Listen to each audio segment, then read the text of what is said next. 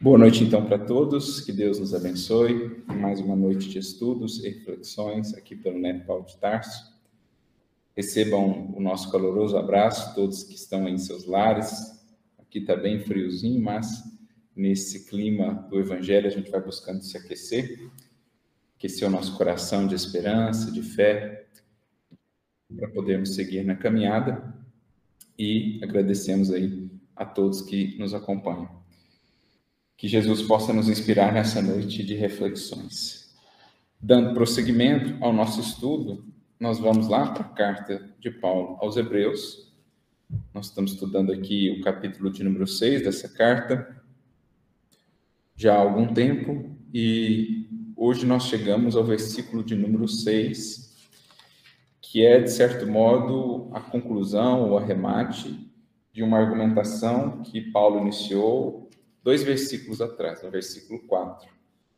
Então, as duas últimas reuniões, elas encontram, digamos assim, o desfecho na reunião de hoje, no comentário do versículo de hoje, que encerra essa oração. É uma mesma oração, desde o versículo 4 até o versículo 6. É um parágrafo, uma frase só. E Paulo vem trazendo, como a gente foi vendo, uma gradação de experiência com o Evangelho, e hoje ele conclui, então, convidando-nos à reflexão das consequências de determinadas atitudes. Então, vou ler toda a oração, desde o versículo 4, culminando já no versículo 6, para a gente poder iniciar, então, nosso estudo hoje deste versículo. Então, está dito: de fato, é impossível que para aqueles que foram iluminados, que saborearam o dom celeste, receberam o Espírito Santo, experimentaram a beleza da palavra de Deus e as forças do mundo que há de vir, e, não obstante, decaíram. Aí ele retoma, né, que o tradutor ele coloca de novo: é impossível para lembrar o que foi lá no início da oração. É impossível que renovem a conversão a segunda vez, porque da sua parte crucificam novamente o Filho de Deus e o expõem às injúrias. Então, essa é a versão aqui da Bíblia de Jerusalém. Vou ler também o versículo 6, na versão de João Ferreira de Almeida, em que ele diz: E recaíram, sejam outra vez. Né? Então, só para entender, a frase está cortada, por isso que ela parece meio sem sentido. E recaíram, sejam outra vez renovados para arrependimento, pois assim, quanto a eles, de novo crucificam o Filho de Deus e o expõem ao vitupério. Esse é o nosso versículo de hoje. Alguma dúvida dos versículos anteriores, alguma questão que ainda ficou pendente para a gente poder chegar a esse versículo que nos propõe alguns desafios de compreensão? Se alguém tiver, quiser iniciar, ou já trazendo também algum aspecto do próprio versículo de hoje.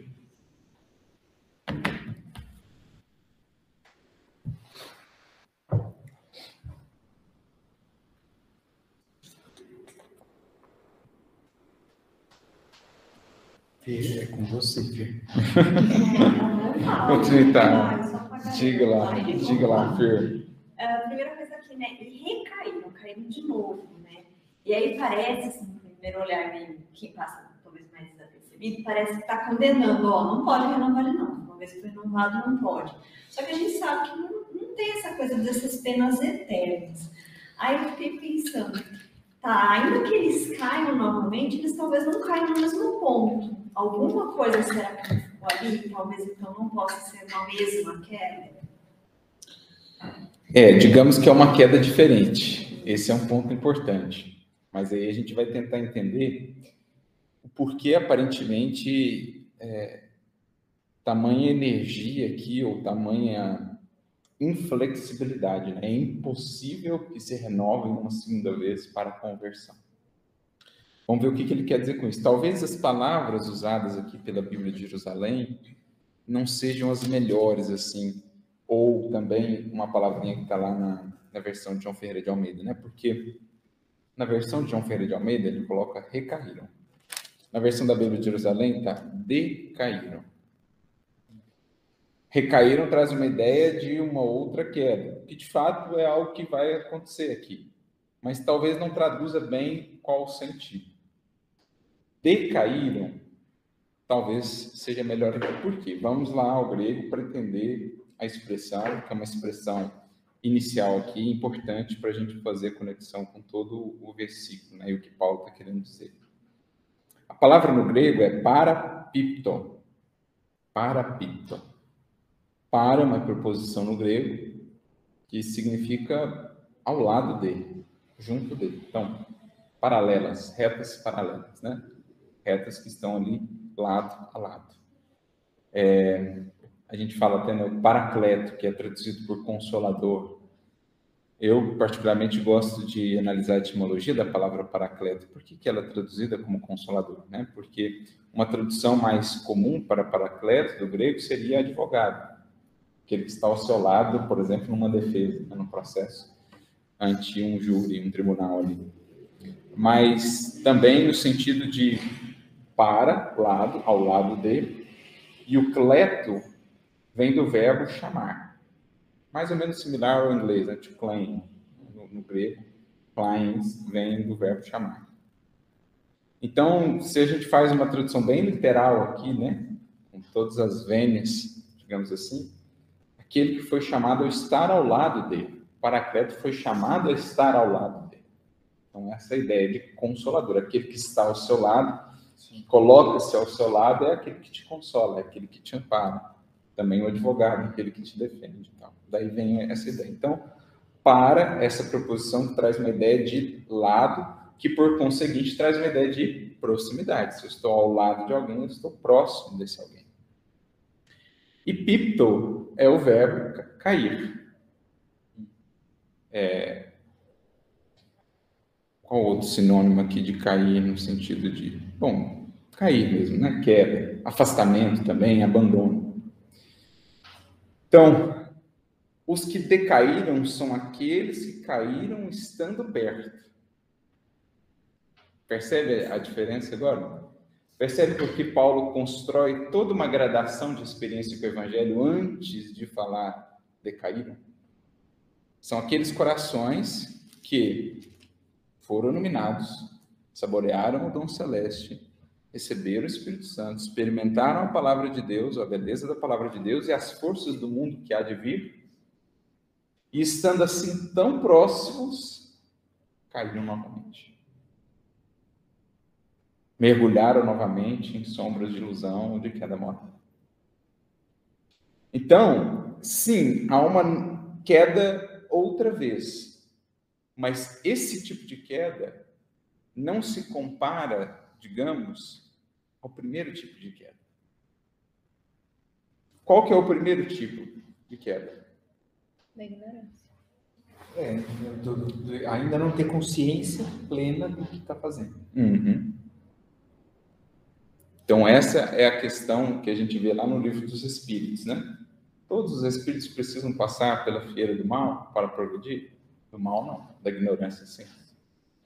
Então, o primeiro tipo de queda né, que é, é, o, é, o, cair em si, quando você percebe que o que você está fazendo não está de conformidade com a lei, mas você não, não tinha recursos o suficiente para discernir isso antes, que é o que acontece né, no desabrochar da razão, da consciência da criatura. Por essa todos nós passamos. Mesmo quando a criatura já está um pouco instruída, quando ela já avançou mais um pouco, ela ainda tem muito por conhecer. E nesse universo de ignorância, em que ela ainda se encontra, ela pode cometer muitas coisas que destoam da lei divina, mas para os quais ou para as quais ela ainda não tinha o justo discernimento, o justo recurso de análise daquilo que fazia.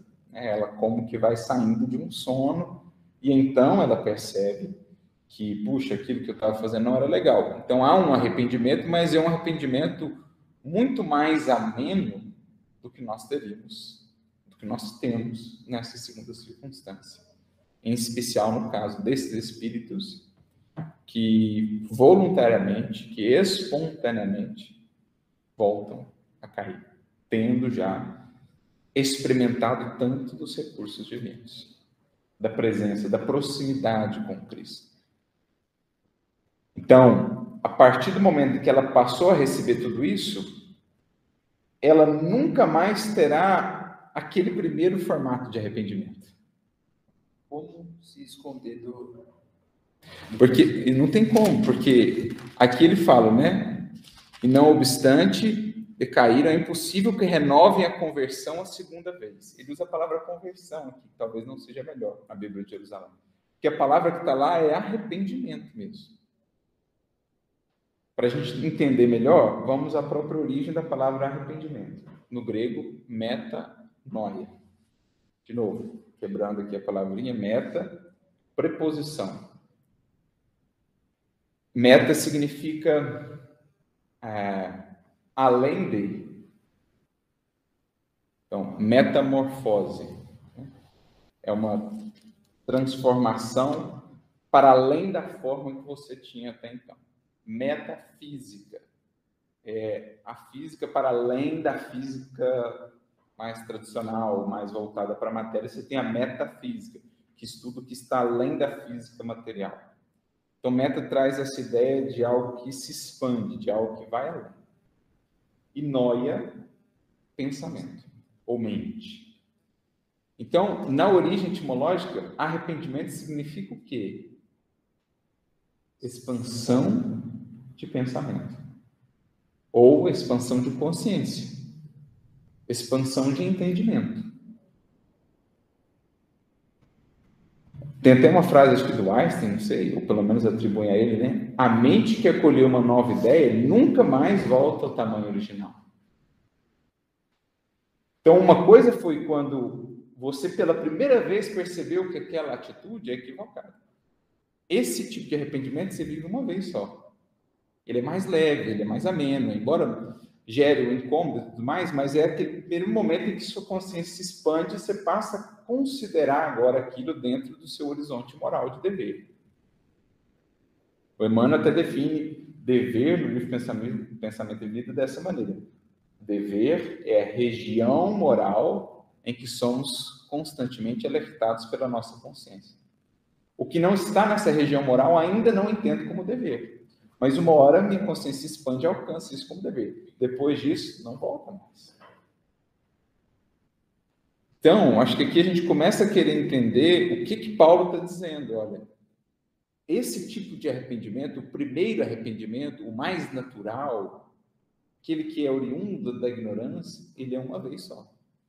Depois, se a gente volta a decair, aí a gente entra em experiências cada vez mais dolorosas conforme a tendência de recapitulação.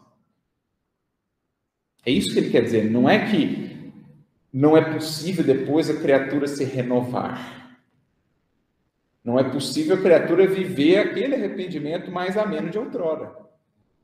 Porque cada vez que ela incorrer de novo naquele tipo, mais dor ela vai sentir. Mais incômodo, mais grave será a consequência ou o desdobramento daquilo que ela escolhe a gente fala daquelas três etapas aí, entendimento, expressão e reparação. No caso desse primeiro arrependimento, que é de da ignorância, essas outras duas etapas, então, ou não ocorreriam ou seriam mais sutis? É, mais sutis, mais amenas em geral, né? Porque Kardec usa para ilustrar esses casos, por exemplo, o caso dos espíritos muito primitivos, né? Aqueles espíritos que estão vindo ali da barbárie, ele cita o caso do canibalismo, e outras coisas, né? Claro que o espírito, quando desabrochar aquilo na razão dele, no entendimento, ele olhando para trás, ele vai sentir um certo incômodo, ele vai sentir um certo chamado de, de reajuste, mas nada comparável, por exemplo, ao indivíduo que, conhecendo o evangelho, comete um homicídio. O outro lá canibalizou, mas ele não tinha recursos. Quando ele despertar, ele vai perceber que aquilo era fruto mais da, dos instintos, né, da ferocidade animal que ele ainda traz consigo, etc. Agora, o instruído, conhecedor do Evangelho, por exemplo, que em nome do Cristo persegue, a consequência moral para isso, para esse espírito, é incomparável à consequência para aquele que está vindo num arrependimento mais natural, digamos assim. Por isso que Paulo está sendo bem enfático aqui, porque ele não está falando só daqueles instruídos quanto às coisas do mundo, quanto às leis do mundo, ele está falando de corações instruídos quanto ao Cristo, quanto às leis divinas. Então, esses, sobretudo, não viverão um arrependimento ameno. Pelo contrário, o remorso será extremamente doloroso. Em especial no caso de, de grandes faltas, né? Que é um pouco do que Emmanuel trata no livro Justiça Divina, tal, quando ele fala do remorso. Ele fala das almas sensibilizadas que um pequeno desvio da lei faz com que elas sintam as labaredas do remorso lhes consumindo por dentro. Então deu para entender essa nuance? Não é que Paulo esteja a dizer que é impossível para um indivíduo que caiu depois de conhecer o Cristo transformar-se, renovar-se. Ele está dizendo é que não será mais um caminho tão suave esse processo de arrependimento e de recomposição. Será um processo bem mais desafiador. Então, mas então a palavra impossível aí está querendo dizer que é impossível que seja igual. É, é impossível ele viver aquilo que ele viveu quando errou a primeira, primeira vez. A primeira oportunidade. É.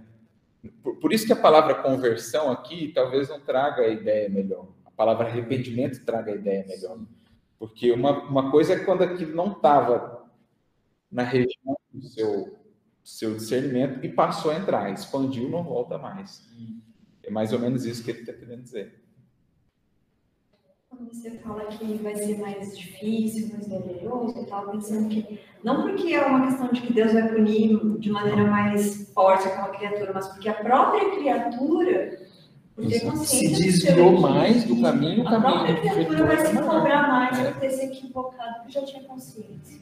Exatamente. Sim, exatamente. Tem até aquele caso, uh, uma mensagem chamada Consciência Espírita, né? Agora não lembro qual livro, é do irmão X, mas ele traz para nós os bastidores daquela pergunta de Kardec, questão 642 do Livro dos Espíritos, se para a gente garantir a nossa posição futura bastaria não fazer o mal é, para assegurar a posição futura e tal bastaria não fazer o mal? E aí os espíritos respondem, não, não bastaria isso, né? É preciso fazer o bem e o bem no limite das nossas forças. E aí o, o irmão X, ele conta quando Kardec estabeleceu essa pergunta. Ele menciona que Kardec havia sonhado na noite anterior. Na verdade, ele foi dormir lembrando-se ou impactado por um sonho que Lutero teve e aí ele, ao dormir em desdobramento, tem um sono, um sonho similar. O sonho de Lutero, a gente até depois é, comentou sobre isso numa palestra que fizemos recentemente, é reconhecimento e responsabilidade, ou responsabilidade. O Vinícius Pedro de Camargo traz esse sonho no seu livro Nas Pegadas do Mestre, se não estou enganado capítulo chamado Sonho de Lutero. Então, Lutero sonha que vai até o céu, as portas do céu, ele é recebido por um, por um anjo, ele começa a perguntar, quem está aí no céu, né? Estão aí os protestantes e tal, e o anjo vai responder, não, não estão aqui os protestantes. Quem estão aí, então? Os católicos? Não, não estão aqui os católicos. Ué, talvez os seguidores de Maomé ou de Buda? Não, aqui não há nenhum desses. E quem estão aí, né? Por acaso o céu está desabitado? Não, o céu está repleto de muitos muitos mensageiros e fiéis servidores. Mas quem que é esse povo então? E aí o anjo começa a descrever: aqui estão aqueles que em vida não se preocuparam com rótulos, mas que amaram verdadeiramente seus irmãos, aqueles que foram indulgentes, misericordiosos, etc. Estão aqui aqueles que não deram maior valor à rotulagem religiosa do que a vivência. Ele começa a citar, vai, vai, vai, vai. Lutero fala: não, tá bom, já entendi. Preciso voltar lá e aplicar a reforma da reforma. Né?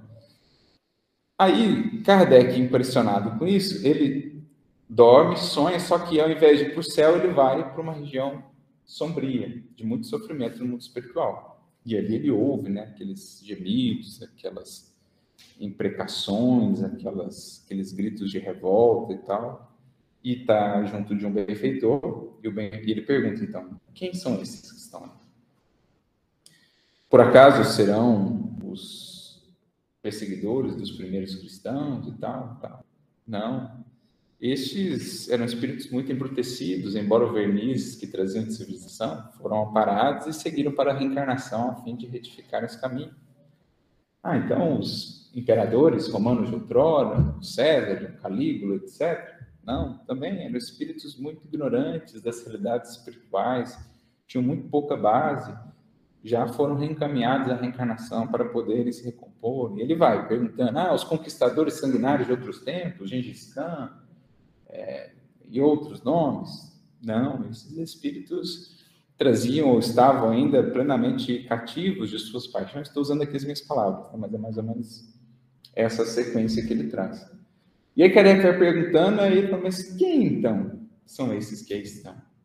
Cuja dor né, me confrange o coração. E aí o, o benfeitor diz, aqui temos os cristãos de todos os tempos, que conhecedores da mensagem de Jesus não hesitaram ainda assim em fazer-se servos da violência, da agressividade, das paixões, etc. E Kardec, impressionado com isso, volta para o corpo e no outro dia ele faz a questão, essa questão 642. Para segurar posição na vida futura, basta não fazer o mal, basta trazer aí o rótulo, né, o título de cristãos? Não, é preciso fazer o bem no limite das forças. E essa mensagem de irmão X, ele traz em decorrência de um indivíduo que procurou o Chico, mencionando que ele estranhava o fato de muitos espíritas voltarem do mundo espiritual reclamando de complexos de culpa, reclamando que não haviam feito o suficiente, quando aqui encarnados foram conhecidos como trabalhadores dedicados, etc. Mas parece que todos que chegam lá, Chico, chegam falando que não aproveitaram o tempo e não utilizaram todos os recursos e tal. Por que esse complexo de culpa, né, de tantos espíritas do mundo espiritual? E aí que o Humberto Campos responde com essa história, explicando o porquê desse complexo, dada a dimensão do conhecimento que o Espiritismo fornece à criatura. Né? Tem a ver com aquele sonho do Eurípides também. Né? Muito similar ao sonho do Eurípides, exatamente. Choras pelos descrentes do mundo? Não pelos descrentes aos quais devemos amor. Choro pelos que conhecem o Evangelho, mas ainda não o praticam. Essa mensagem que eu citei, Consciência Espírita, está no livro Cartas e Crônicas, capítulo 7, sobre essa questão em 642.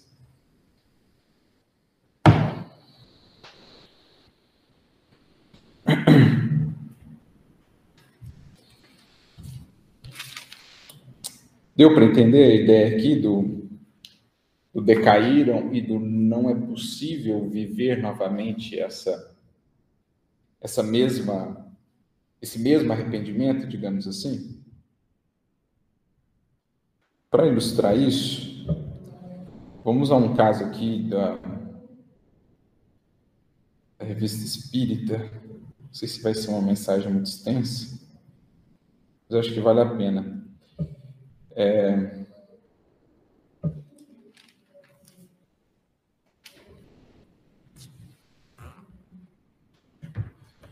Chama-se Jean Rizac, A Força do Remorso, em agosto de 1867.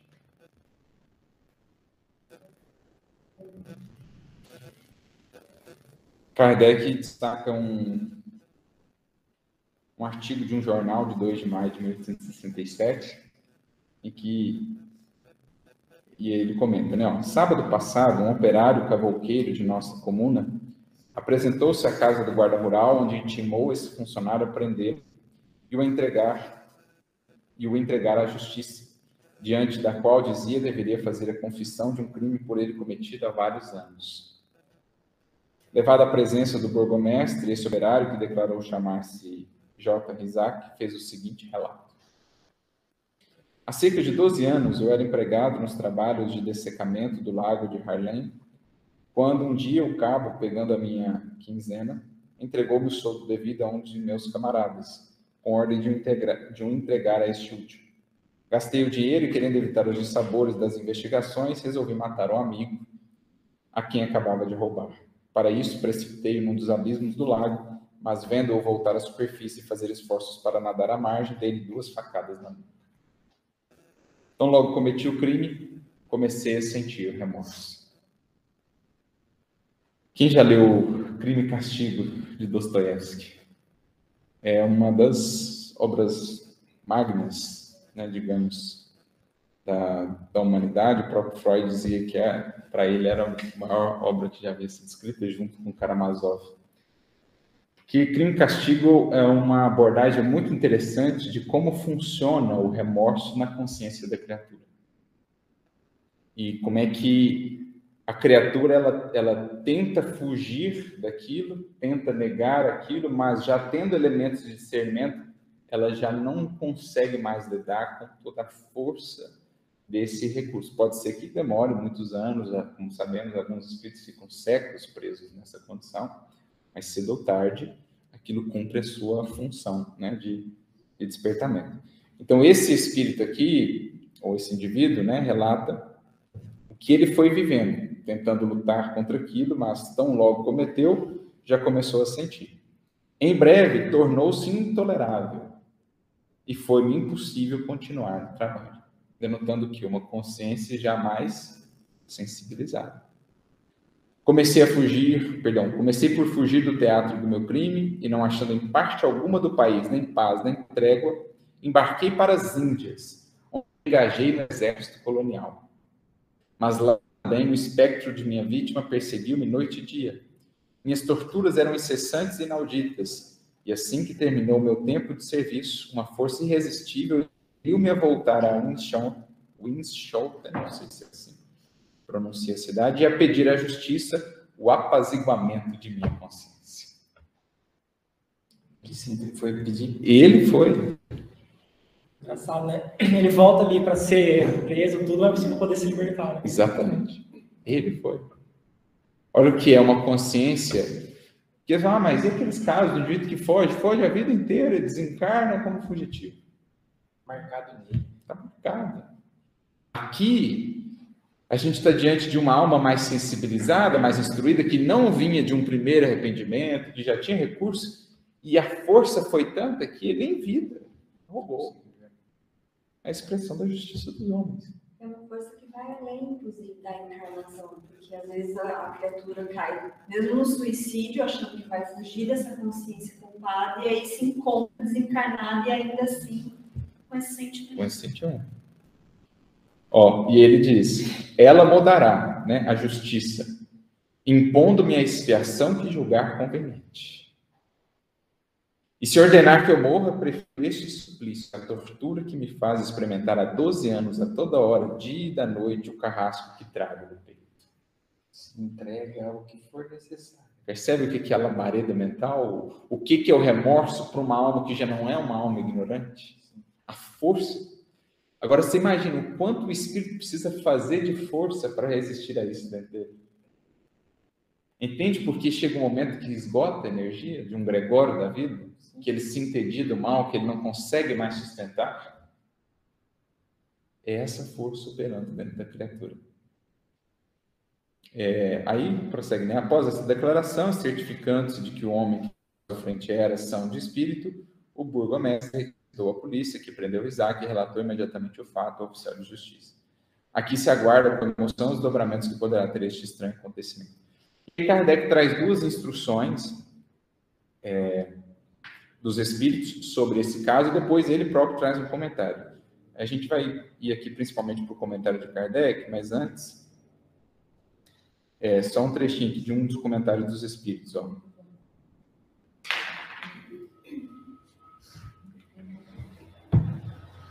Como sabeis, cada ser tem a liberdade do bem e do mal, o que chamais de livre-arbítrio.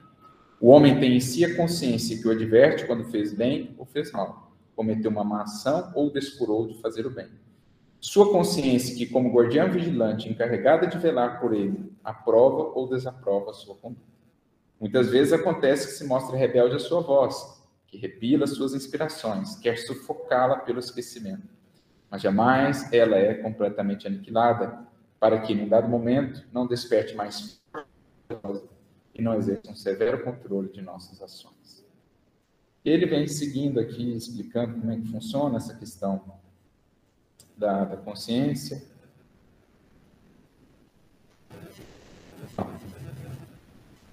Vamos ao comentário de Kardec agora.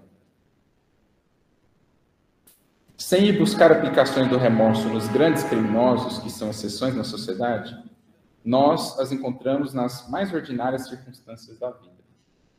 É esse sentimento que leva todo indivíduo a afastar-se daqueles contra os quais sente que tem censuras a se fazer. Em presença deles, sente-se mal. Se a falta não for conhecida, ele teme ser adivinhado. Parece-lhe que um olhar pode penetrar o fundo de sua consciência. Vem em toda palavra, em todo gesto, uma alusão à sua pessoa. É bem, é bem o que a gente vê no livro Crime e Castigo. Bem interessante a análise psicológica que Kardec faz. Aí mais adiante ele diz assim: ó, se o remorso já é um suplício na terra, quão maior não será esse suplício no mundo dos espíritos, onde não é possível subtrair-se à vista daqueles a quem se ofendeu. Felizes os que, tendo reparado já nesta vida, poderão sem receio enfrentar todos os olhares do mundo onde nada é oculto. O remorso é uma consequência do desenvolvimento do senso moral.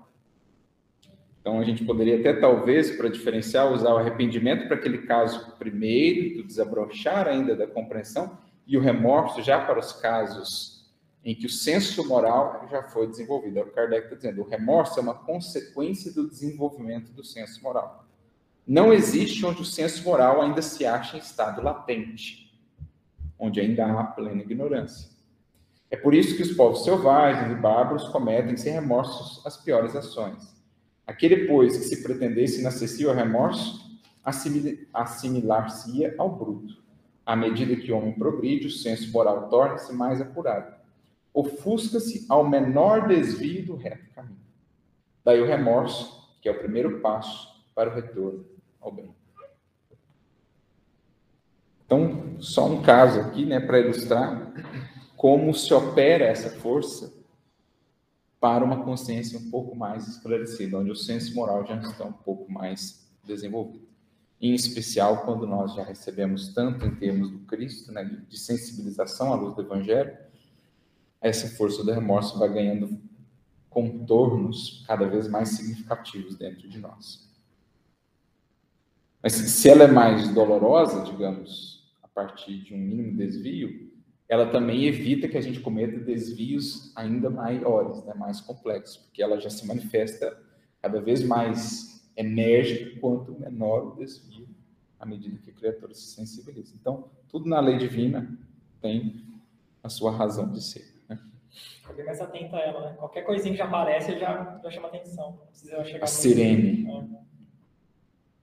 Eu acho que é bonito também por isso essa construção que Paulo vai fazendo nessa carta, é, nesse trecho, pelo menos, né, que a gente está lendo.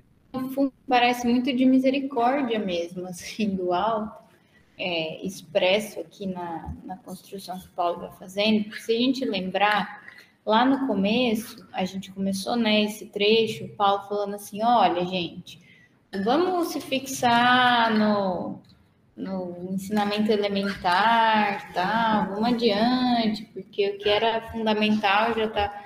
Então, assim, não vamos ficar na superficialidade, no leite, é, a gente vai adiante. Por quê? Porque é, depois que a gente conhece e cai, não é a superficialidade que vai resgatar esse coração, assim, sabe? Porque a dor é muito maior, porque o assunto é mais sério, né? Então a gente precisa de mais profundidade. Então vamos adiante. É como um, um é, ele é um grande puxão de orelha, mas é também um grande amparo, assim, né? Para quem estava ali, ou para todos nós que conhecemos o Evangelho e temos ainda caído de novo, né? Aquela mão firme de falar, gente, superficialidade não tá dando mais, vamos mais fundo. E aí ele vem. É a garantia de que o mal não vai vencer nunca, né? Sim. De que você vai ser aumentam as barreiras para que você não vá mais fundo até, até chegar um momento que te coloca. É, é mais ou menos assim, né? Ou vamos mais fundo por nós mesmos, ou a dor nos levará lá. Ou vamos mais fundo em, mais fundo em nós mesmos por escolha própria, por movimento consciente, ou a dor nos convida à profundeza. É que aquele arrependimento não é mais suficiente. Aquele arrependimento, né? Igual a gente falava.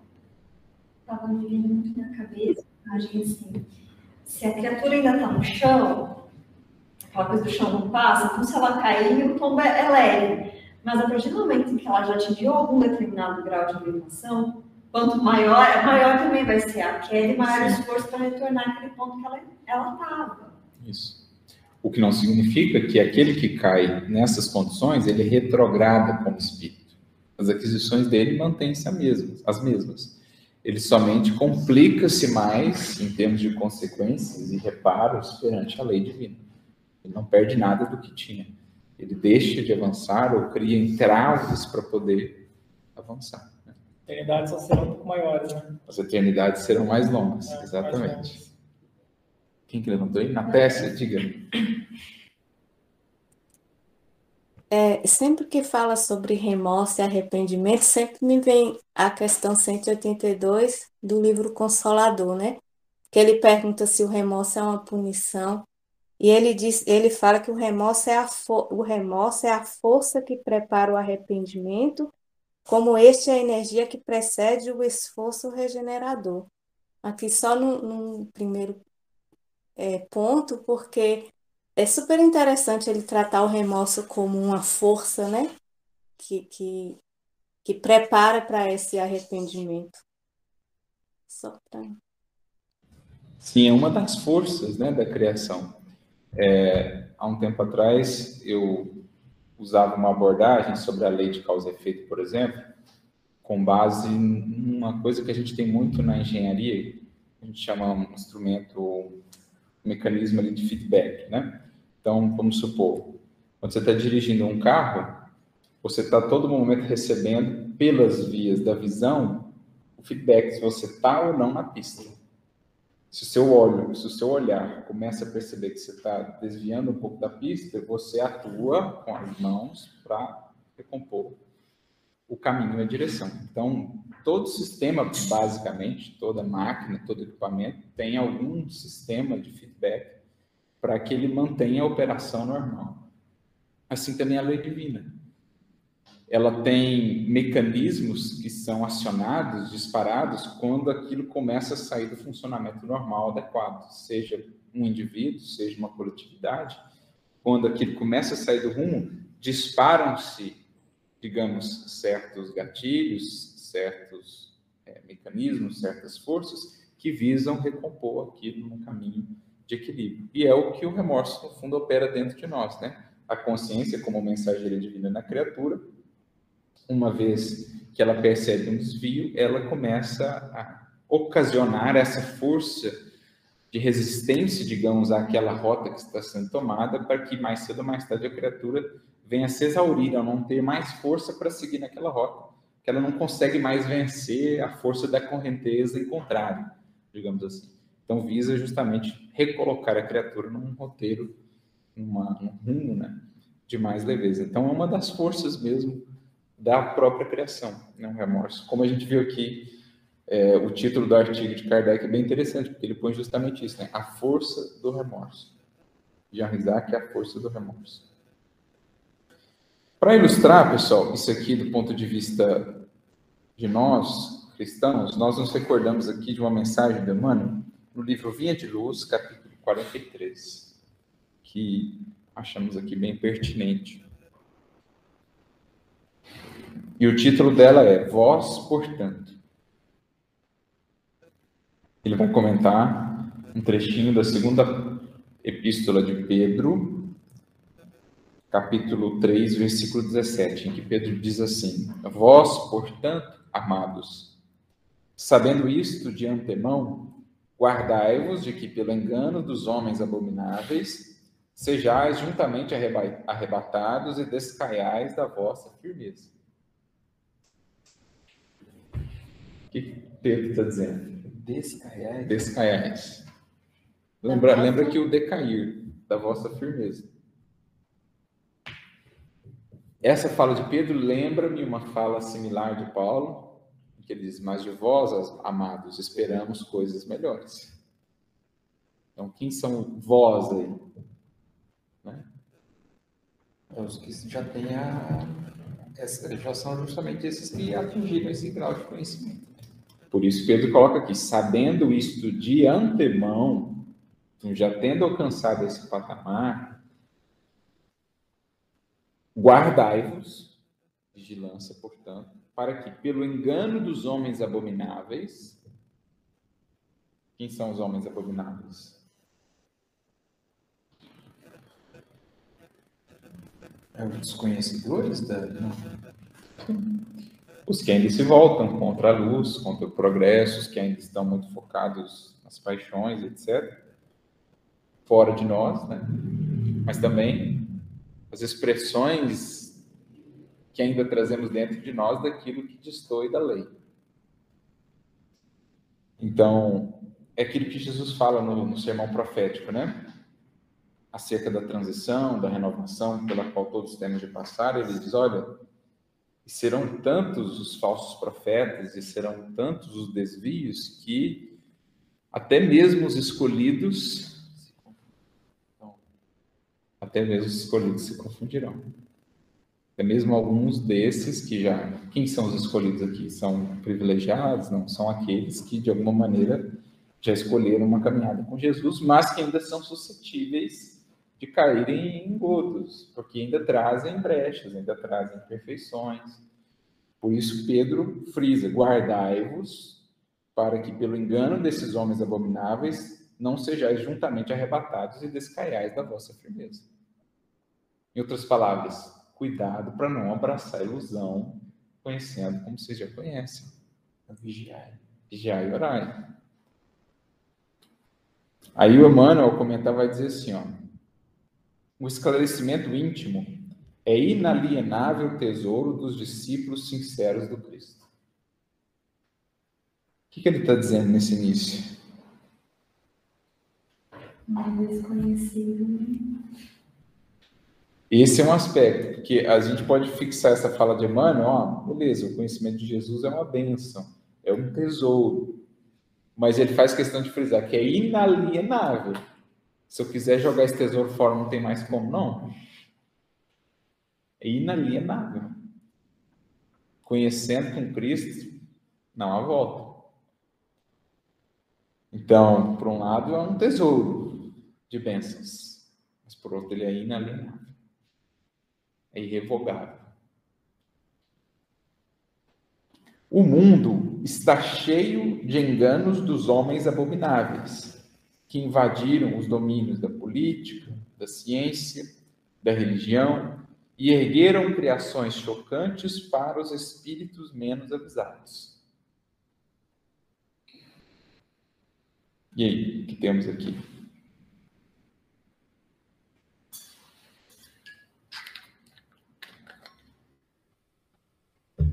É, eu são esses que, ainda com egoísmo, orgulho, criando situações que, que são suscetíveis de, de iludir também, as armadilhas, né? Que podem favorecer outros caírem também. Campos de sereia, né? Então, a gente interage com o mundo ao nosso redor, por meio das redes sociais, por meio dos cursos de notícias, por meio das conversas né, com as pessoas. E a gente vai vendo o quanto às vezes a religião misturam seus interesses, ou a ciência, ou a política. Ali estão armadilhas que vão laçando os corações nos pontos frágeis. É a questão do interesse pessoal, é a questão do status, ou da vaidade, da influência, da facilidade que o indivíduo pesca que está ali misturada com algo aparentemente louvável, mas que faz a criatura desviar-se completamente do caminho. Então, é uma religiosidade voltada muito para a prosperidade material, que muitos corações abraçam. É uma ciência que se encastela na vaidade e até num, num ceticismo, assim. Quantos corações, né, já conhecendo as questões espirituais, não se deixa envolver muito assim pelas questões das das ideias assim científicas do mundo e acabam distanciando das questões espirituais, religiosas, transcendentes, porque as questões científicas trazem assim, um, uma conotação de mais brilho, de mais, de mais destaque. Muitos corações embarcam nessa. Ficam fascinados por teorias transitórias da ciência humana e deixam em segundo plano as questões da ciência divina no Evangelho.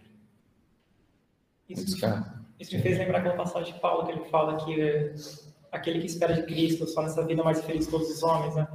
no sentido de tipo, já conhece Cristo, mas ainda assim busca o imediatismo de agora e segue de algumas, alguns caminhos que não, não são realmente de Cristo e mais infeliz por, justamente por conhecer. Né? Exatamente. Ou na política. Né? A criatura deixa a política transitória do mundo sobrepor-se à política divina do Cristo. E aí, nessa coisa de disputas ideológicas, etc., se perde completamente, conhecendo e muito o Evangelho de Jesus. Muitos caíram justamente. Eu acho que isso fala bem, é bem atual para nós, né? Porque a gente viu essa questão. Está aí, presente. Por ideologias, personalidades transitórias do mundo, criaturas distanciaram-se às vezes do Evangelho, do Espiritismo, porque associaram é, o Espiritismo e o Evangelho, algo que esteja em contrário com aquilo, colocaram aquilo acima do Evangelho do Espiritismo, enfim. Então, só alguns casos, né, para ilustrar. Contam-se por milhões as almas com eles arrebatadas às surpresas da morte, absolutamente desequilibradas nos círculos da vida espiritual. Eu acho que tem até o, o caso de um de um dos médiums do livro Os Mensageiros, que acho que ele se perdeu meio que por isso. Não sei se era questão da política ou da fortuna, ele que preparou-se em nosso lar para voltar, começa bem ali, e aí na hora que surgem as dificuldades tal, ele começa a se perder. E eu acho que é, eu acho que é questão política mesmo, não lembro exatamente, mas só para ilustrar, né? Milhões de almas arrebatadas por esses enganos. Claro, nem todas na mesma condição. Muitas delas foram arrebatadas porque estavam ali na condição de muita ignorância mesmo. Agora, outras por pura invigilância. Do cume falso de suas noções individualistas, precipitam-se em despenhadeiros apavorantes, onde perdem a firmeza e a luz. Como a Fer mencionou, né? quanto mais alto estavam, em termos de consciência, maior essa queda e, e mais trabalhoso o reajuste.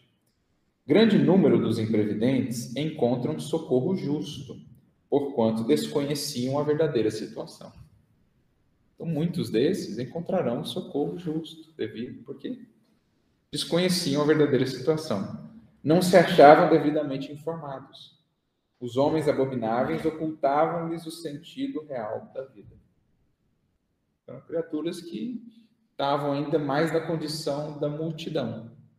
Em oposição ao discípulo, não traziam ainda um raciocínio próprio quanto às escolhas, iam mais de roldão, né, levados pelas injunções, pelo que todo mundo faz, pelo que todo mundo busca. E a criatura ali, ela meio que vai sendo arrastada, né? Tem uma figura, talvez, do fariseu, que está na condução e por isso né? Quando chegar esse remorso vai ser maior, tinha consciência, e daqueles que estão ali nessa multidão sendo guiados por esses, né? achando e acreditando que. Isso. O cego guiando os cegos, o cego que vai à frente é o mais grave. Né? É o que Jesus fala no Diário de Zeus, no capítulo 9 de, sobre o cego de nascença, em que eles vão conversando e tal, e aí de repente eles começam a falar de cegueira, de visão, e aí, uma hora lá, eles perguntam, mas e nós, por acaso, somos cegos? E aí Jesus responde: se fosseis cegos, não teríeis pecado. Mas, como dizem, vejo, então o vosso pecado permanece convosco. Então, eles, Jesus vai trabalhar nessa ideia: olha, se vocês realmente não vissem, no sentido aqui de discernir, não teríeis pecado. Mas, como vocês mesmos têm afirmado que vem, sabem que vem, então o pecado permanece convosco. Então, semelhante benemerência, contudo, não poderá atingir os aprendizes que conhecem de antemão a verdade. Então, os ignorantes, os que foram levados de roldão pelas paixões, etc., conhecerão auxílio, a misericórdia. Não que não irão sofrer, né? como a gente vê, os relatos do mundo espiritual passam também por remorsos, por, por, por dores, né? mas em nada comparáveis à condição daquele que de antemão conhecia a verdade. O aluno do Evangelho somente se alimentará de equívocos deploráveis se quiser. Aquela coisa nas questões morais sempre é um é. Nunca há fatalismo. E no que diz respeito a ilusões ou equívocos deploráveis, o aluno do Evangelho somente se alimentará deles se quiser. Rodopiará por isso mesmo no torvelinho das sombras, se nele cair voluntariamente no capítulo da preferência individual. A questão também do, do, do, livro dos Espíritos de vencer as más tendências. O que falta é vontade. A vontade.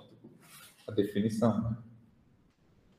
O ignorante alcançará a justificativa a vítima será libertada, o doente desprotegido receberá enfermagem e remédio. Mas o discípulo de Jesus, bafejado pelos benefícios do céu todos os dias, que se rodeia de esclarecimentos e consolações, luzes e bênçãos, esse deve saber de antemão quanto lhe compete realizar em serviço e vigilância. E caso aceite as ilusões dos homens abomináveis, agirá sob a responsabilidade que lhe é própria, entrando na partilha das aflitivas realidades que o aguardam nos planos inferiores. Isso tudo, é claro, assim, é muito fácil da gente enxergar né, hoje, mas eu fico pensando no passado, né, principalmente nessa questão da Inquisição. Sim. Isso é, é exatamente isso, né? tudo que tinha-se na mão e o que era possível se cometer em nome, inclusive do Cristo, né? E aí essas almas hoje estão aceitando justamente certas encarnações para poder reparar esse passado. Sim. E eu diria até que talvez errarmos hoje com o entendimento que o Espírito nos dá seria mais doloroso do que os erros cometidos, perpetrados, por exemplo, aos tempos da Inquisição. Porque, embora cristãos, conhecendo o Evangelho, muitos dos espíritos ali envolvidos traziam mais um verniz propriamente de instrução ou de compreensão do que efetivamente compreensão. Né? Traziam muito de suas paixões ainda e usavam-se, utilizavam-se do Cristo. Mas hoje ainda, e, e aí fica né, a indagação para cada um de nós, que tipo de ilusão talvez estamos abraçando, né? que tipo de, de desvio, às vezes, a gente está ali abraçado com ele, está ali cultivando ele dia a dia, sem, sem perceber o alcance que isso vai ter para nós mais adiante. Né? Então, esse, esse último parágrafo aqui de Emmanuel seria bem a síntese de todo o versículo de hoje, de tudo isso que Paulo descreveu do versículo 4 ao versículo 6 o discípulo de Jesus, bafejado pelos benefícios, ou seja, que já saboreou o dom celeste, recebeu o Espírito Santo, a beleza da palavra de Deus e as forças do mundo que há de vir, esse deve saber de antemão quanto lhe compete realizar em serviço e vigilância. E caso aceite as ilusões, agirá sob responsabilidade própria, entrando na partilha das aflitivas realidades que o aguardam nos planos inferiores. Então é forte, né, mas é do que precisamos né, para manter a vigilância bem desperta em nós. Coloca-se a girar sob responsabilidade própria. É, é muito aquilo assim, às vezes a criatura querendo fugir né, dessa culpa que compete. E aí começa, ah, não, é porque Deus está me castigando aqui, isso, que aquilo, começa a colocar, né, fugir daquilo. Exatamente. Lembrando o Emmanuel, né? É lamentável, constitui lamentável abuso, muita alusão à vontade de Deus quando estamos distraídos da parte que nos cabe. Ah, porque Deus está tá me punindo agora, ou é a vontade de Deus que eu estou vivendo isso? Sob responsabilidade própria. Voluntários. É isso. E aí, pessoal, deu para entender essa parte inicial aqui do, do decair e da impossibilidade de viver uma segunda vez aquele mesmo arrependimento que tivemos quando estávamos começando a conhecer? Daí por diante, o inalienável tesouro do Cristo, se é fonte de muitas bênçãos, ou das principais bênçãos em nossa vida, será também sempre esse crivo que nos definirá a responsabilidade. E ele continua, porque de sua parte crucificam novamente o Filho de Deus e o expõem às injúrias. E aí? Achamos um absurdo a crucificação, né? Vamos fazer de bom. Será que pode ser pelo exemplo? Tipo, você já está vivendo Cristo, então você decair está demonstrando, tipo, talvez fraqueza perante Ele. Tipo, no sentido, tipo, de a imagem dele também. Sim. É, um dos principais aspectos aqui é esse, né? Que Cristo que eu estou apresentando aos outros. É. Eu, como espírita, como cristão, que Cristo estou apresentando aos outros. Quando sou maledicente, e a mim mesmo, né? Minha vida. É, é mais ou menos a, a ideia do, dos três dias lá de Jesus na entrada de Jerusalém, né? A gente louva no primeiro momento, entra em Jerusalém é, baixo, né, sob Osanas, e três dias depois, os, os mesmos corações que se voltam contra ele, né? Assim, é, no fundo, simbolicamente, no íntimo, a gente faz isso assim, né? Exalta no primeiro momento e depois. Enfim.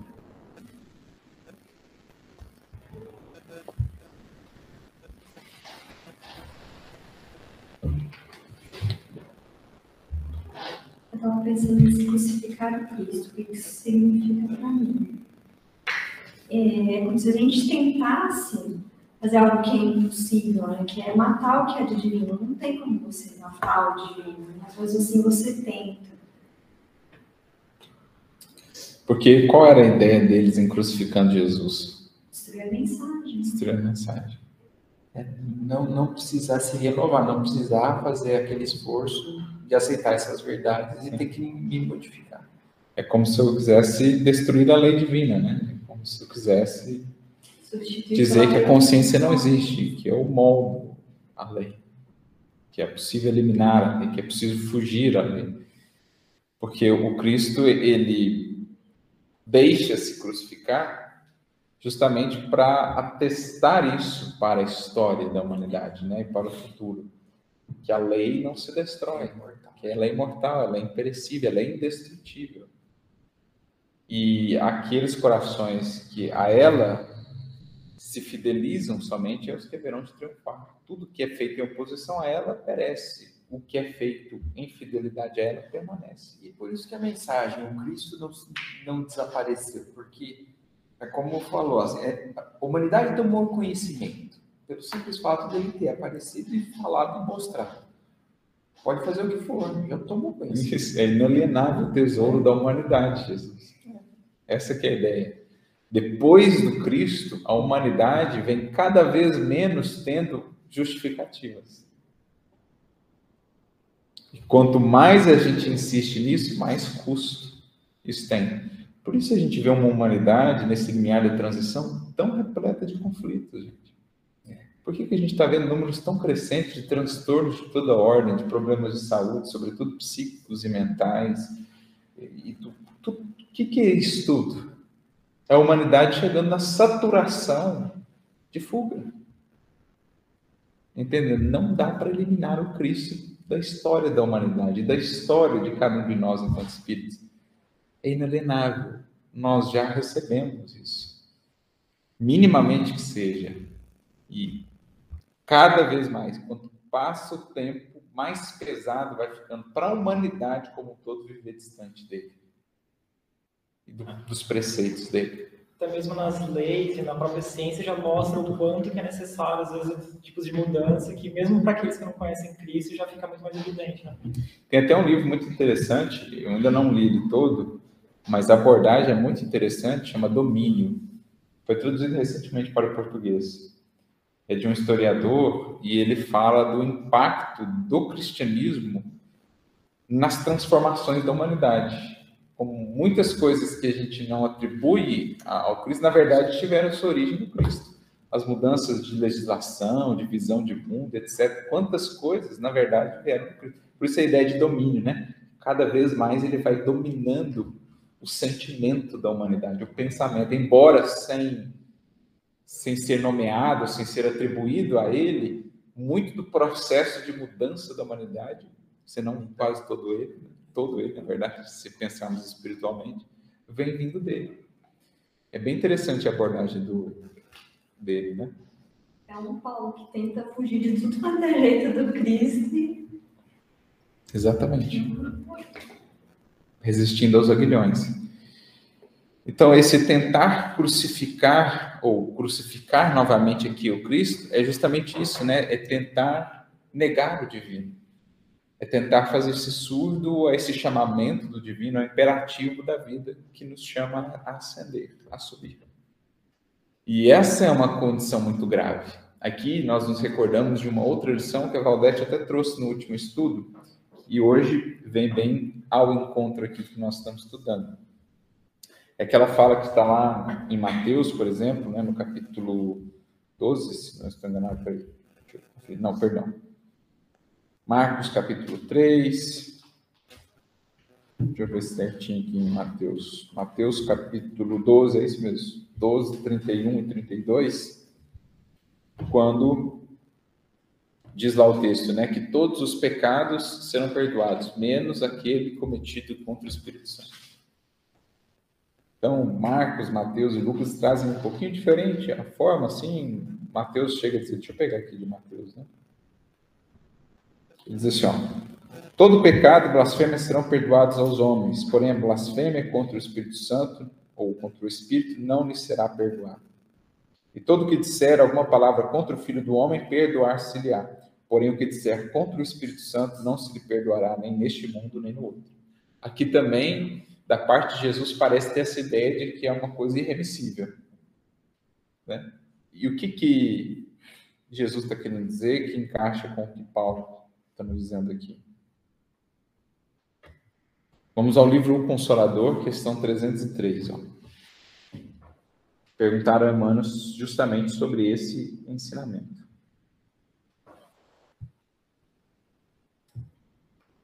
E Emmanuel responde assim: A aquisição do conhecimento espiritual, com a perfeita noção de nossos deveres, desperta em nosso íntimo a centelha do Espírito Divino que se encontra no âmago de todas as criaturas. Então, a luz vem de fora, como um hausto, ela sopra, acende as brasas que nós trazemos já por dentro. Seria essa ideia também do, do sopro divino, né? Ele vem acender essas brasas que nós muitas vezes estão ali adormecidas pela matéria, pelas ilusões. Então, acende essa centelha divina. Nesse instante, Descerra-se a nossa visão profunda, o santuário da luz de Deus dentro de nós mesmos, consolidando e orientando as nossas mais legítimas noções de responsabilidade na vida. Então, a partir dessa recepção, a criatura vai estruturando, vai vislumbrando e estruturando dentro de si o santuário da luz de Deus, que consolida e orienta as suas noções de responsabilidade na vida. Então, a responsabilidade passa a ficar mais clara a partir disso. Enquanto o homem se desvia ou fraqueja diante dessa iluminação, seu erro justifica-se de alguma sorte pela ignorância ou pela cegueira. Todavia, a falta cometida com a plena consciência do dever, depois da bênção do conhecimento interior, guardado no coração e no raciocínio, essa significa o pecado contra o Espírito Santo. Então, bem o que a gente viu até aqui. Ó. Falta cometida com plena consciência do dever. Depois da benção do conhecimento interior, guardada no coração e no raciocínio. Mas nem só no raciocínio mais, é no coração também. O coração já foi sensibilizado. Nesse caso, temos o pecado contra o Espírito Santo. Porque a alma humana estará então, então contra si própria, tripudiando das suas divinas possibilidades. Isso aqui é expor o Filho de Deus às injúrias, ou como está na tradução de João Ferreira de Almeida, ao vitupério. O que é vitupério? Vituperar. Injuriar, desprezar, expor ao ridículo.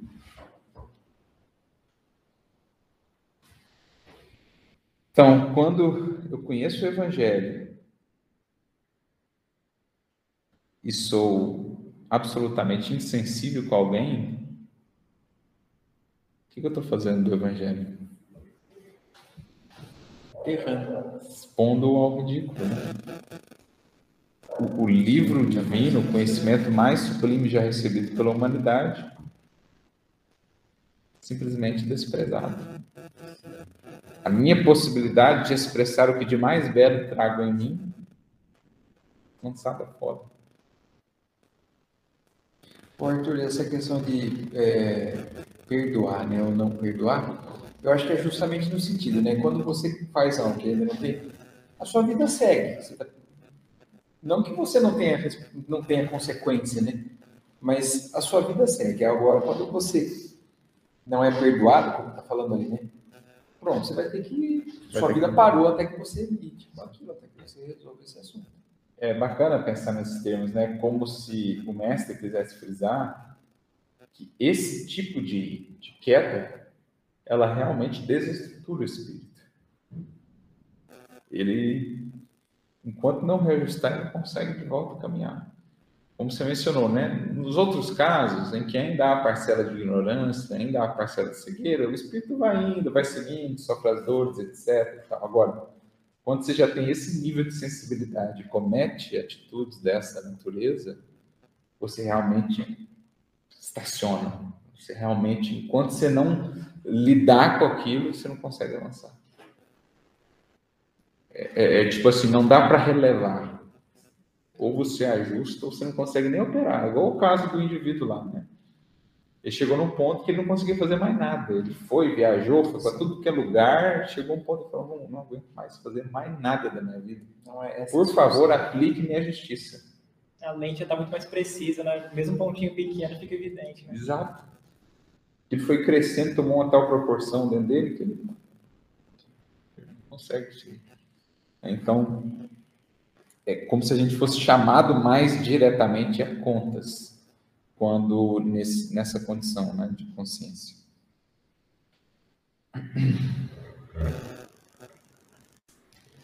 pode falar. Não, por isso, essa gradação de, de consciência, assim, na medida que a gente evolui, é, é, é até interessante, né? Assim, como que na lei isso foi colocado, porque Quantas coisas a gente comete sem ter consciência? Porque a gente realmente tem um universo de lei divina pela frente que a gente ainda não conhece e a gente segue vivendo sem nenhum peso na consciência porque ainda a gente não, não vê isso como como problema, sim, e isso até nos protege no sentido da gente continuar, conseguir continuar vivendo, né? E aí, à medida que a gente avança e a consciência vai chamando, coisas que antes a gente não via, a gente começa a perceber, enfim. É, e aí a gente chega nesse outro lugar, né? Que é de conhecer já um tanto e mesmo assim não, não viver de acordo. Mas mesmo assim, ainda tem um universo a ser descoberto? Que a gente ainda não percebe. É, a gente está lidando agora com o que a gente é capaz de enxergar. E com o que a gente é capaz de lidar, né? Olha só. E só para concluir a resposta aqui, ele diz, né? É lógico, portanto, que esses erros são os mais graves da vida, porque consistem no desprezo dos homens pela expressão de Deus que habita neles da ideia aqui do Filho de Deus. Não está falando só de Jesus. Quando ele fala aqui, crucificam novamente o Filho de Deus, claro que ele está, por um lado, expressando o tamanho da nossa ingratidão para com Jesus. Porque ele passou por tudo aquilo, submeteu-se a tamanho apequenamento, né? tamanha renúncia, tamanho sacrifício, para eu pegar todo aquele gesto dele e desprezar. E dá para ressignificar muito o primeiro mandamento, né, do amar a Deus sobre todas as coisas. Porque o amor de Deus ele é traduzido na vivência da sua lei, né? E aí as nossas quedas conscientes são o contrário disso, né? A, a nossa rebeldia em virar as costas a Deus, assim. Então, por um lado, o Filho de Deus aqui representa o Cristo, a nossa ingratidão para com Ele, toda vez que, conhecendo que Ele já nos trouxe o caminho de libertação, de paz e felicidade, escolhemos agir em contrário, expressamos no fundo a nossa profunda ingratidão, fazemos da cruz dele uma cruz, entre aspas, né, por hora para nós vã, porque ainda não estamos sabendo aproveitar toda aquela doação, mas também ele fala do Filho de Deus em potencial em nós, que mantém-se em potencial, né, que mantém-se ainda sem desenvolver, justamente porque desprezamos essa possibilidade de fazermos melhores, de expressarmos algo de mais belo, de mais divino em nosso proceder. Quando assim fazemos, expomos o, Filho de Deus às injúrias, né, ao vitupério, como está no versículo.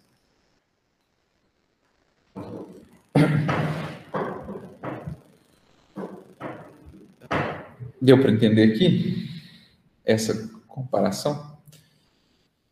Os pecados, o pecado contra o Espírito Santo e a gravidade dele. O que mais, pessoal?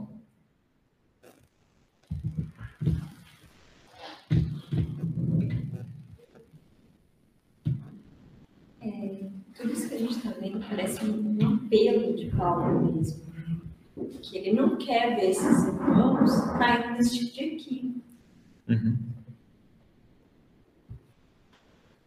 Talvez por ter sentido ele próprio, né? O quanto é pesado é, negar a oferta do Cristo. Porque ele, embora ainda não convertido, já tinha elementos mais do que suficientes para discernir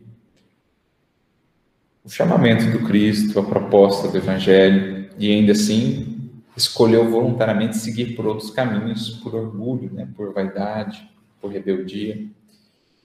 E ele pôde mensurar, então, o quão doloroso foi aquele processo. E não querendo que outros vivessem isso, ele alerta: olha, com o que vocês já receberam dele, não menosprezem isso. Porque eu conheci a dor de resistir aos aguilhões eu, eu conheci a dor de ter sido tantas vezes chamado, visitado pelo Cristo e relutar, negar essa experiência de misericórdia. Então, não precisem chegar até lá. Não precisem chegar até ao remorso tão doloroso com o qual ainda lido. Aliás, isso é um aspecto interessante. O, o livro, melhor, o filme, Paulo, Apóstolo de Cristo, ele teve esse, essa sensibilidade, não, essa visão de trazer um apóstolo em luta contra o seu remorso. Várias vezes ele tinha aqueles sonhos em que ele lembrava do que fez, das mortes, das perseguições, e ele acordava dizendo, né, minha graça te basta. Lembrando da fala de Jesus, mas mostrando assim essa luta, né, com remorso. Então, evitem precisar passar por essa dimensão. Vão pelo caminho mais suave, é isso que ele está querendo dizer. Né? E lembrando que essa é uma carta justamente para os hebreus, que ele, ele chegou um momento da jornada dele que ele falou, não consigo, não é que não consigo mais, tipo assim, eu acho que se encerra o meu trabalho com o Oriente, né? resolve ir para Aí quando, na verdade, ele é chamado para ir para Jerusalém, né, por Tiago. Sim. E, e ele está fazendo justamente isso, como você falou, né? Daí, nesse momento, ele se enxerga. E é uma carta que é para ele mesmo, né? Na verdade, para o passado dele mesmo. Também. Como ele já foi. Para que não precisasse realmente chegar no ponto em que ele chegou para poder despertar. Ele estava tentando alertar. Isso não chega. E eu acho que isso vale também muito para o que está acontecendo hoje, né? O Espiritismo como sendo a nova revelação e, muita gente ainda relutando, da mesma, jeito, da mesma maneira que os hebreus, os fariseus da época, relutaram, condenaram. É a é mesma isso. coisa. E pensa, né? Essa é uma carta aos hebreus, então, assim, não é só de evangelho que ele está falando, né? Quando, quando ele botou os fundamentos lá, ele está falando de um povo que historicamente carrega na tradição os fundamentos, assim, as bases. E aí depois conheceu Jesus, né? Porque, enfim, são os cristãos, né? Já conheceu Jesus e, e, e pôde, com as bases que já tinha, ter o evangelho muito mais significado, com base em tudo. Então, assim, não é, não é para qualquer pessoa, é. né? Assim, que, que vem esses ensinamentos. Não é para quem conheceu o Evangelho ontem, assim, sabe? É, é, é todo um, um, investimento. Eu acho que é isso que pesa muito também, sabe, na consciência da criatura também. Além do conhecimento, né, de tudo que a gente já tem. No fundo, eu acho que vem a carga do investimento do alto, assim, né? De todo de todo o trabalho que foi feito por companheiros nossos, pelos que vieram antes, pelos que investem na gente, né, para que para que a gente tenha as oportunidades que tem, conheça tudo que conheça, né? É isso. E para que possamos então seguir firmes, né, sem decair, Vamos aqui uma mensagem de Emmanuel para a gente poder encerrar. No livro Vinho de Luz, de novo, capítulo 30, em que ele fala de um versículo de Paulo a Timóteo, na segunda carta a Timóteo, capítulo 1, versículo 6. O título da mensagem é De Alma Desperta. Nós já estamos de alma desperta, já não podemos alegar o sono da ignorância, né, ou a noite da ignorância, mas é, a própria ideia de vigília, né, de manter-se acordado, traz uma ideia também de vigilância. Só mantém-se desperto aquele que se esforça por manter-se desperto, aquele que não se deixa dormir. Então, embora já despertos, é preciso manter-nos despertos. E aí ele vai comentar esse versículo que Paulo diz: Por isso te lembro, despertes o dom de Deus que existe em ti. É um trabalho contínuo de manter esse dom desperto e desenvolvendo. Vem talento, né? Que é aquela cobrança que a gente vai fazer, o que a gente fez com o talento que recebeu, né? Então, é esse trabalho aí de multiplicar esse talento. De dinamizar, né? De colocar esse movimento na vida. Por isso ele começa dizendo: é indispensável muito esforço de vontade para não nos perdermos indefinidamente na sombra dos impulsos primitivistas. À frente dos milênios passados, em nosso campo evolutivo, somos suscetíveis de longa permanência nos resvaladouros do erro, cristalizando atitudes em desacordo com as leis eternas. Então, em outra mensagem, Emmanuel diz assim: diante das nossas aspirações bruxuleantes no bem, temos é, séculos de sombra compacta. Então, nossa, nossas aspirações do bem são uma velhinha ainda bruxulante, que se debate contra séculos de sombra compacta, né? Precisamos vencer. Para que não nos demoremos no fundo dos precipícios, temos ao nosso dispor a luz da revelação divina, dádiva do alto que, em hipótese alguma, devemos permitir se extinga em nós. Então, por isso o esforço do estudo, por isso o esforço da reflexão, para que nessa conexão com a revelação divina, essa luz não se extinga, porque a vela, o símbolo dela é muito propício, ou o símbolo da candeia, de que Jesus se serve no Evangelho tantas vezes, Para manter a candeia acesa, eu preciso de duas coisas, basicamente, que são pavio ou não? Combustível, combustível é, né? e o oxigênio. Né? Combustível e oxigênio. O combustível é o que eu dou de mim para que a luz se faça. É o que eu estou disposto a sacrificar em mim mesmo para que a luz se assente e se mantenha. Então, são as imperfeições que eu preciso queimar, é a vontade que eu dou, que eu oferto, é a disposição, é a paciência, é a aplicação, é o que eu gasto de mim para acender a luz, para progredir. Ninguém progride sem gastar-se, sem consumir-se em trabalho, em realização, em esforço. E o oxigênio? Deus. Deus. Então a providência oferta-nos o oxigênio dos seus recursos, da revelação, das mensagens que chegam até nós, das inspirações, do que nós recebemos durante uma prece, mas para que esse oxigênio seja de fato útil, efetivo, ele precisa encontrar um pavio fumegante. Ele precisa encontrar a fagulha acesa e o combustível sendo ofertado. Desse encontro produz-se a luz. Então, é isso que ele está dizendo. Não devemos permitir se extinga. O oxigênio não há de nos faltar. Agora, o combustível é a oferta nossa. Em face da extensa e pesada bagagem de nossas necessidades de regeneração e aperfeiçoamento, as tentações para o desvio surgem com esmagadora percentagem sobre as sugestões de prosseguimento no caminho reto, dentro da ascensão espiritual. Então, embora toda essa jornada que Paulo já descreveu aqui, ó, já foram iluminados, saborearam o dom celeste, receberam algo do Espírito Santo, beleza da palavra de Deus, forças do mundo que há de vir. Tudo isso somado é ainda diminuto em comparação com os séculos que nós trazemos de hábitos perniciosos.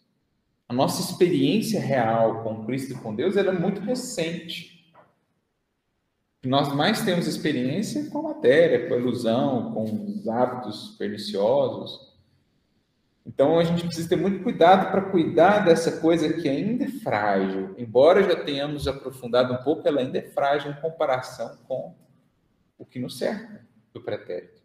Por isso que ele diz: surge ainda com esmagadora percentagem sobre as sugestões do caminho reto, as tentações para o desvio. Surgem ainda com esmagadora percentagem. Nas menores atividades da luta humana, o aprendiz é influenciado a permanecer às escuras então, os convites são tantos lá, como a gente viu na mensagem de Pedro, né? Os homens abomináveis, as, as ilusões. Isso, nós vamos estar em luta com isso enquanto a luz não for integral dentro de nós. Estaremos ainda cercados por alguma parcela do som. E aí ele segue citando aqui vários exemplos. Ó, nas palestras comuns, cercam-no insinuações caluniosas e descabidas. Então, na conversa corriqueira do dia a dia, quantas vezes a gente não vai ser visitado pela insinuação caluniosa, descabida, infeliz? E aí, se eu escolho embarcar nisso, aí eu estou crucificando novamente o Filho de Deus em mim. Estou expondo o que já recebi dele ao vitupério. Nos pensamentos habituais, recebe mil e um convites desordenados das zonas inferiores. Se eu resolvo colher, crucifico novamente o Filho de Deus. Faço, pelo menos naquela circunstância, em vão todo o esforço de Jesus por mim. Nas aplicações da justiça, é compelida a difíceis recapitulações em virtude demasiado individualismo do pretérito que procura perpetuar-se nas ações de trabalho, em obediência às determinações da vida, é muitas vezes levado a buscar descanso indevido. Até mesmo na alimentação do corpo é conduzido a perigosas convocações ao desequilíbrio. Então, até nas coisas mais roqueiras da alimentação, por exemplo, dou vazão ali ao desequilíbrio, ao excesso. Por essa razão, Paulo aconselhava ao companheiro não olvidasse a necessidade de acordar o dom de Deus no altar do coração. O homem sofrerá tentações, que cairá muitas vezes, que se afligirá com decepções e desânimos. Na estrada iluminativa não padece dúvida para nenhum de nós, irmãos mais velhos e experiência maior. Entretanto, é imprescindível marcharmos de alma desperta na posição de reerguimento e reedificação sempre que necessário. Que as sombras do passado nos sustiguem, mas que jamais nos esqueçamos de reacender a própria luz. que é fustiguem? Fustigar é no sentido de atacar, de incomodar, né, de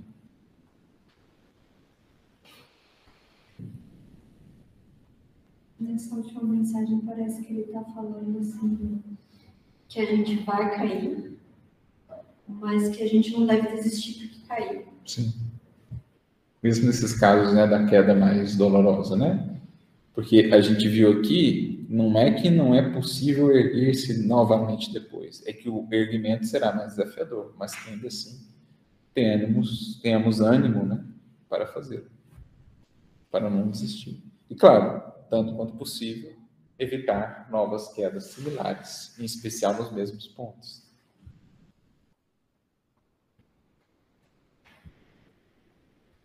Beleza?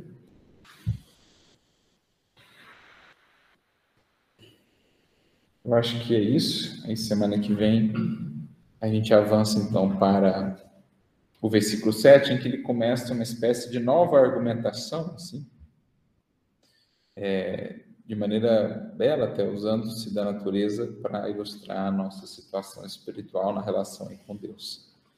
Mas por hoje eu acho que é isso, que a gente possa meditar no grau de nossa responsabilidade, no quanto temos recebido, para que não venhamos a crucificar novamente em nós o Filho de Deus ou as nossas possibilidades divinas, criando dores, criando jornadas muito mais dolorosas do que poderiam ser se com Ele buscarmos seguir. Por hoje nós ficamos aqui então, agradecendo mais uma vez a todos que estiveram conosco e, se Deus assim nos permitir, nos vemos na semana que vem. A todos muita paz.